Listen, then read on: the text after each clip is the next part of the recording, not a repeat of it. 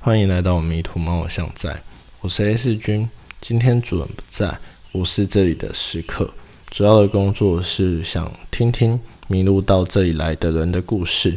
以及把他们的故事分享出去。今天就来分享有关长夜的故事吧。就在这深邃的夜里面，一间幽暗的房间，唯一的光源是透过桌上电脑的屏幕所发出来的。前端一个人靠在椅背上，发出有如丧尸般气诺悬尸的哀嚎声。这可比梦见成千上万只丧尸追赶他来的可怕了。原因在于他拖稿真的已经拖了好。一段时间了，真的很担心编辑会不会拿着水果刀闯进他的民宅，抵着他的脖子说快点交稿，那一般的压力山大。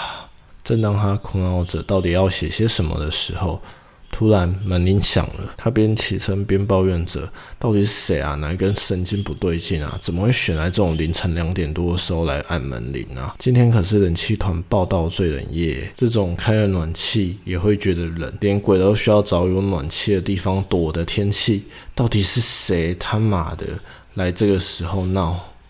他按下了门铃，传来的是熟悉女人的声音，用非常戏谑的口吻说。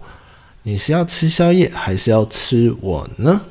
佐恩听见了那既戏谑又任性的口吻，他就知道那个女生是谁了。她叫安格宁，是他的青梅竹马兼学姐，是无所不了的粉红知己。而当他听见这么戏谑的口吻，说着“你要吃宵夜，还是要吃我呢”的这句话，就知道，嗯，还有跟男朋友吵架了呢。佐恩。也只好顺着安格尼的意，坐上他的车，到他们熟悉的面馆去吃宵夜喽。这间面店可是他们从小吃到大的，位于市区尾的十字路口，非常不起眼的一间小店。店铺的风格很像是咖啡厅，你完全不会把它跟拉面两个字放在一起。然后店铺的空间也不算大，大概只能容纳三张六人坐的桌子，以及一整排大约五个人的吧台的空间而已。整体氛围相当的唯美，很适合拍照打卡。可惜。的是，他只开在宵夜时段。再说说老板，他说话还蛮海派的，个性亲切而且大方，喜欢跟客人话家常。身为常客的佐恩跟安格宁也不例外。常常跟老板话家常，可是对最近的佐恩而言，这无疑是一件非常痛苦的事。毕竟他最近写稿状态不太好，也不太好意思跟老板说一些有关于自己状况不好的这些事情，感觉蛮奇怪的。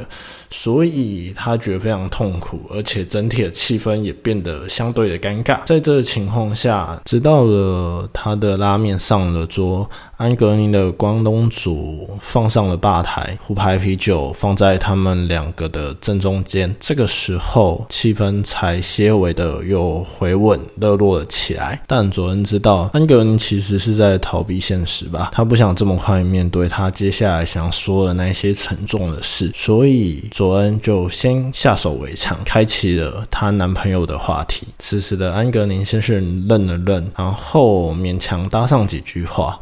最后默不吭声，再来就是放声大哭，哭得稀里哗啦的。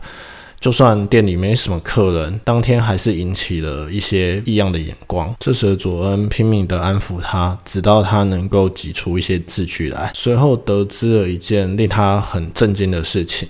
那就是安格宁居然有身孕了，他急着把安格宁的啤酒抢了过来，并且准备大声斥责的时候，安格宁先是大声的喊了停，那个气势甚至压过了店里粗壮的师傅，并且他理直气壮的对佐恩说，他上个月不小心把小孩子给流掉了，所以这个闷酒他还是要喝，并把啤酒抢了回去。顿时，在场的人全部鸦雀无声，只看他一个人不停的喝闷酒，便对着佐恩开始抱怨她的男朋友。她在想，她到底要不要分手？为什么男朋友连她有了身孕也不想要跟她结婚呢？对她而言，其实什么钱啊、车啊、房啊之类的都不重要，因为这些她早就已经衣食无缺了。她要的只是跟她心爱的男人在一起共度余生而已。有这么困难吗？为什么？为什么他就是不懂？总是拿这些物质生活来当做不想结婚的借口呢？为什么？为什么男人总是这么幼稚，就认为说一定要比女生强才要结婚呢？到底为什么？这种面子问题真的有这么重要吗？男生真的很幼稚。可是，在一旁的卓恩却是苦笑着，心里想：干，比起幼稚的话，你也不妨多让啊。才刚把小孩子流掉而已，现在却跑来这边喝闷酒，不照顾自己的身体。比幼稚的话，你们两个真的是五十步笑百步诶，难怪你们两个会在一起。哼，安格宁酒醉的差不多，时间也来到了凌晨四点多。这时，佐恩打电话请安格宁的男伴过来接他，自己独步一个人回自己的住处。在漫长的夜空中漫步，他在想：安格宁跟他男伴还会不会持续的在一起，还是会因为这样大吵一架就决定了自己的终身大事呢？嗯，如果是他，他其实也没办法给出什么意见吧。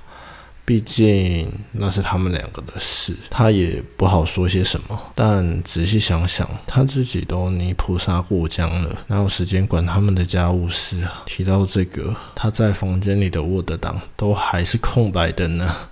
嗯，这种脱稿行为大概也只有小孩子才做得出来吧。这么说来，他突然觉得他们三个真的是永远长不大的大人呢。听完卓恩的故事之后，这漫漫长夜里还同时进行了好多好多的故事。比方说，这一座桥，它是来往于市中心以及小镇的一个非常重要的交通枢纽。小镇的人必须依靠它才可以到市中心去，是一个非常重要的产业道路。因为都市更新的关系，所以这一座桥也跟着焕然一新了。桥底下还多了一条合体步道，提供给那些下班或是休息的人们想要健走踏青的一个好去处呢。但过了几年，或者说不知道过了几年，反正就是好一段时间了，在一个没人注意的情况下，有一间简陋的破布就这样诞生了。没人知道是谁建的，也没人在乎它到底是在干嘛的。虽说被人戏称是一间破铺，可是它长得不难看，蛮朴实雅气的，而且平时也不妨碍他人在这里踏青健走的，所以自然而然就把它当成这里的景物之一了。甚至还有人会到此特地打卡上传，告诉别人自己有健康午后运动的好习惯呢。嗯，我好像扯远了。我们再说回这一座桥吧。这一座桥虽然是小镇与市中心的必经交通枢纽，可是到了晚上，两边的人基本上是互不来往的。所以这一座桥到了深夜，基本上是没有任何人车的。可想而知，当你往桥面下看，你会发现河堤步道一片漆黑，大部分的人应该也不会想要在这么黑暗的地方散步吧。可是你在往桥墩的下方一看，你会发现它正发出微小的暖暖的橘黄灯光。好像是在招呼人下去一般。嗯，你猜的没错，这一间破布正是在深夜时段营业。店里的空间不大，扣掉厨房部分，大概只能容纳三到四人的空间，所以他会在桥墩段的步道上摆上几张象棋桌和矮板凳。但说来奇怪，这间破布明明是一间面店。可是却会选在这一种最没有人车会经过，且没人会知道时间开业，好事不告诉客人，这里有一间面店可以吃肉的概念。想当然，住在附近的罗伯其实也不知道有这一间店，会知道这间店的原因，是因为他的妹妹，她很喜欢这一间的招牌面，所以罗伯也跟着喜欢。今天来的还算早，外面没什么客人。通常在这个时候，会有一些老饕或者酒店的小姐，甚至半夜不睡觉的大学生，都会来这边品尝一下这一碗面。他走进了那一间破铺，选择了吧台的位置，对着里面的师傅说：“塞工，今天赶快哦。”师傅一听见这个声音，就知道是谁来了，毕竟算是熟客嘛。只是最近这熟客变成了稀客而已。他准备好了招牌面，端上了桌，罗伯便开始享用桌上的招牌面了。先是用大骨大火熬煮出浓郁鲜甜汤头，搭配上面切捞出扎实而不软烂的面条，拌入一点油而不腻的肉燥，使用增添口感而不抢戏的豆芽菜，最后放上两片薄叉烧和一颗卤蛋，撒上葱花，这样的一碗招牌面，不知在夜里抚慰了多少人们空虚、寂寞、觉得冷的脾胃以及心灵啊！话说回来，为什么罗伯要称这个师傅为塞公呢？塞公是闽南语，它的国语的意思就是道士，平时都是跟殡葬业合作，自己也会接一些小 case 来做，举凡看蒙、算命、风水、易经、紫微斗数等等等的，在命理这一块，他各式很通。主要是那时候当兵无聊，问了学弟，学了一点皮毛。之后出了社会也不知道干嘛，所以就一头栽进去了。至于为什么他会在这里开一间破铺呢？那是因为他习惯深夜的时候到这个地方慢跑，每一个月慢跑的时候都会遇到两三次憾事发生。他真的觉得会选在这个地方轻生的人，想必是真的铁了心要寻死吧。毕竟这里没什么人车，水也很深，一个下去。就直达三途川了呢。后来他突发奇想，决定在这里盖了这个破布，开始卖起面来，希望用店铺里这暖色橘红的灯光，去吸引一些在深夜需要一顿温饱的人，并且用这盏灯的微光去提醒在桥上要寻短的人说：这个世界也许还有一丝温暖在哦，别这么急着跳下去。罗伯第一次来到这里。是因为接到妹妹的电话，电话那一头不是妹妹的声音，而是塞公的声音。他急急忙忙的从家里出走，来到了这一间面铺。当他一进门，就看见裹着厚厚毛毯的妹妹正在享用那一碗招牌面，并露出那许久未见的笑容。他忍住眼泪，并也点了一碗招牌面，跟他一起吃，陪着他把那碗热乎乎的招牌面给吃完，并请他换上从家里带带来干的衣服，才离开这一间面铺。那一。天的夜，他觉得好长好长啊！他知道妹妹不是故意的，可是他也无法阻止那病情一而再、再而三的发作，最后甚至无法阻止这一件憾事的发生。最后一次见到他妹妹的时候，也是在这一间破布的外面，只是这一次，他妹妹是永远的睡去了。